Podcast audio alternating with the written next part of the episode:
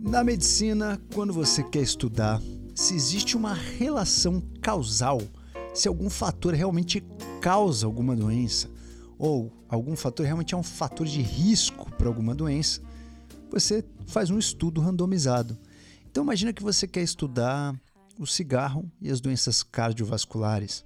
Você separa dois grupos, um que fuma, outro que não fuma, exclui todos os fatores de confusão e analise esse grupo quem vai ter mais doença cardiovascular. Você conseguiu um estudo randomizado, você faz um, um embaralhamento dessa galera por idade, por um monte de fatores, e o único fator que vai ter realmente em comum é o fator do grupo que fuma e o grupo que não fuma. E aí você consegue estudar se existe uma relação causal entre cigarro e doenças cardiovasculares. Existe realmente causa. Ah, eu sei que geralmente quem fuma tem mais doença cardiovascular, mas é uma coincidência, é uma relação, uma simples correlação?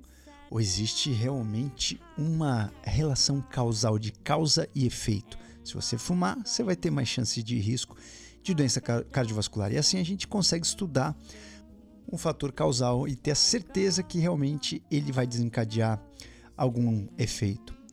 Na economia, nem sempre é assim. Quando você quer estudar uma população, comportamento, você quer entender um pouco da sociedade, muitas vezes você não consegue fazer um estudo randomizado.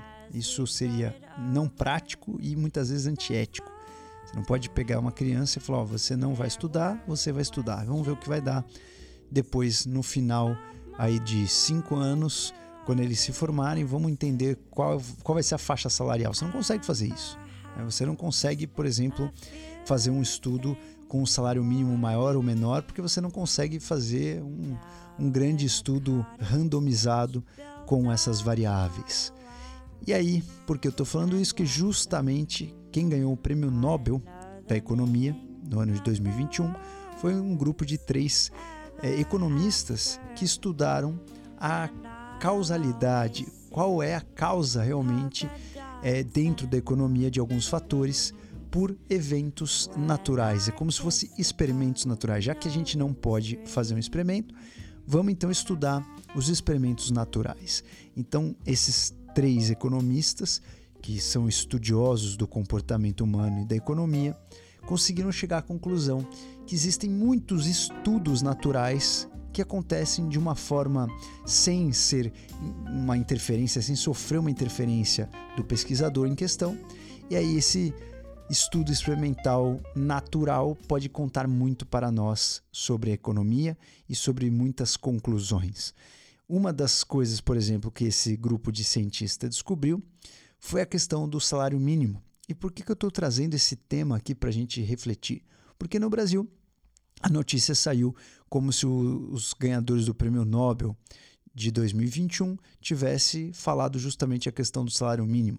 O que eles descobriram foi que quando você aumenta o salário mínimo, até um, alguns anos atrás, a gente acreditava que você aumentar o salário mínimo, fazer uma intervenção do governo para aumentar o salário mínimo, isso ia desencadear um número maior de desemprego. Afinal, as pessoas não iam pagar esse salário e, e as, as, pessoas que iriam receber um salário um pouco menor estariam empregadas, agora não vão estar mais. Então, por um, uma hipótese, a gente acreditava realmente que quando aumentava-se o piso salarial, existia um aumento também da taxa de desemprego em determinado lugar.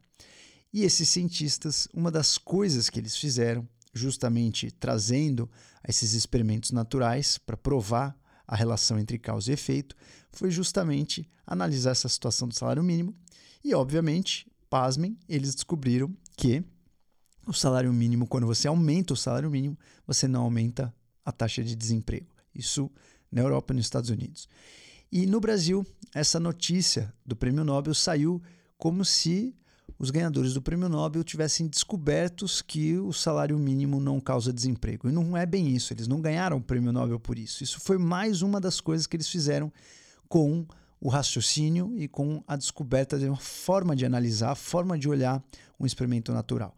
O prêmio Nobel foi justamente como eles descobriram um experimento natural e como a gente pode analisar esse experimento natural para tirar suas conclusões. E não foi a relação do salário mínimo. Mas, obviamente, no Brasil, como a gente é, politiza tudo, as pessoas estão dando notícia que quem ganhou o prêmio Nobel de Economia ganhou porque descobriu que o salário mínimo não causa desemprego, justamente porque o governo XPTO aumentou o salário mínimo e o outro governo não aumentou, outro governo manteve, etc e tal. Então tá vendo como o prêmio Nobel estava certo, como aqueles políticos estavam errados. E é claro que a gente, por acaso, né, se aumentou ou não aumentou o salário mínimo e quando aumentou, não foi considerando essa ciência.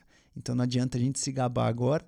Claro que a gente precisa usar essa ciência com muita consciência, com muita racionalidade e talvez começar a implementar na prática as observações racionais que a gente tem descoberto nos últimos anos.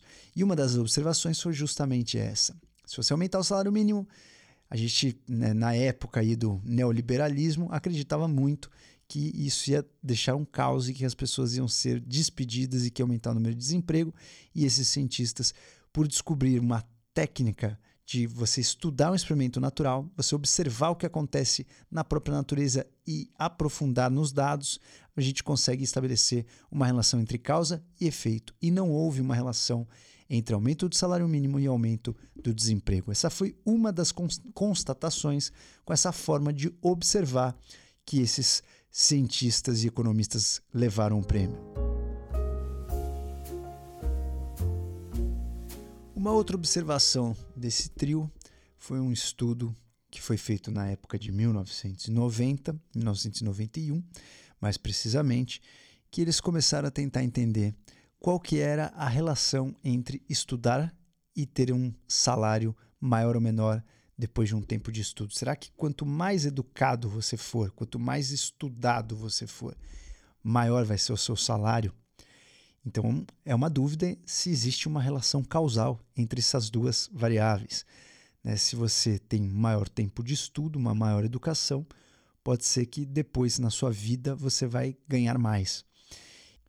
E aí um desses cientistas economistas do trio, que é o Joshua Angrist, ele fez esse, esse trabalho, essa análise, se realmente isso existe um, uma relação né, entre causa e efeito. E o que ele percebeu na análise dele, justamente, que existe sim uma relação causal, que se você estudar mais, quanto mais educação você tiver, maior vai ser o teu salário, o teu ganho. E para isso ele fez um estudo no experimento natural em algumas escolas, para entender as crianças que deixavam as escolas, o que aconteciam com elas depois, e as crianças que continuavam, permaneciam muito tempo na, nas escolas. Então ele conseguiu um experimento natural.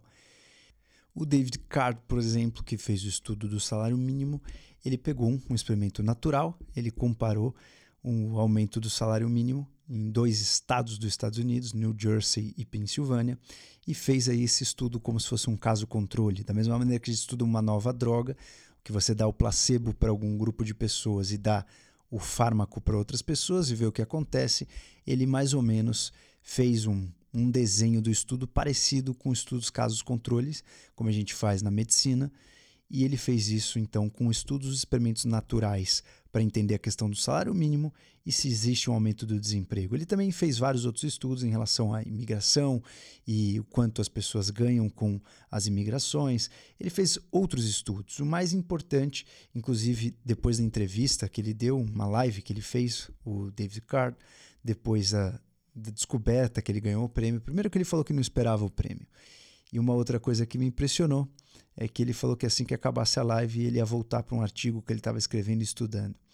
Então você vê que realmente é uma dedicação muito grande para você ter esse nível de observação e esse cruzamento de informações, quando você tem conhecimento numa área e traz esse conhecimento para outra área. Ele não ganhou o prêmio Nobel porque ele descobriu que o salário mínimo quanto maior o salário mínimo não aumenta necessariamente o desemprego. É óbvio que isso depende muito do aumento, depende do lugar. A gente não pode simplesmente passar essa realidade para o Brasil, mas ele não ganhou o prêmio Nobel por isso. Ele ganhou o prêmio Nobel porque ele está usando uma estratégia que a gente usa tanto na medicina quanto na farmacologia, que é a estratégia de estudos que podem realmente tirar a conclusão entre causa e efeito, só que de uma maneira de estudos naturais na própria sociedade humana. E assim eles ganharam o Prêmio Nobel da Economia de 2021. Esse trio que fez aí um, uma mudança muito significativa como a gente vai analisar os dados econômicos e parar de achismo, entender um pouco mais como esses dados podem contribuir para o nosso futuro e para a gente tomar decisões importantes. É claro que fica a reflexão, né, principalmente desses dados, muitos desses dados são importantes para a gente tomar condutas, talvez até políticas, e a gente vê que nem sempre o que nós acreditávamos como se fosse a ordem natural dos fatos acontece exatamente dessa maneira. Quando você acha uma maneira de estudar, de analisar, de fazer estatísticas e de realmente ter comparações fiéis, você às vezes pode ficar surpreso e ter um resultado diferente do que um, uma crença pela dedução. Assim, a gente pode ir caminhando com essa humanidade. Senhoras e senhores, vamos para os nossos artigos da semana. Antes, uma breve reflexão para vocês nessa semana que está apenas começando. E a nossa reflexão é de ninguém menos do que o queridíssimo e grande gênio Albert Einstein. O Einstein ele falava um pouco sobre a ciência, o que, que é a ciência, né? Como a gente pode encarar a ciência. E ele tem um conselho para você que quer refletir com todas essas descobertas. A coisa mais importante que você tem a fazer é nunca parar de questionar. Independente de onde você chegou, nunca pare de questionar. Fica aí o conselho do gênio Albert Einstein, que provavelmente construiu muito do seu raciocínio baseado em sua curiosidade eterna. Senhoras e senhores, Bem-vindos ao mês de novembro. Vamos para os nossos artigos da semana, porque mais um ano está ficando para trás no nosso calendário. Uma bela semana para todos vocês e avatares. Vamos juntos.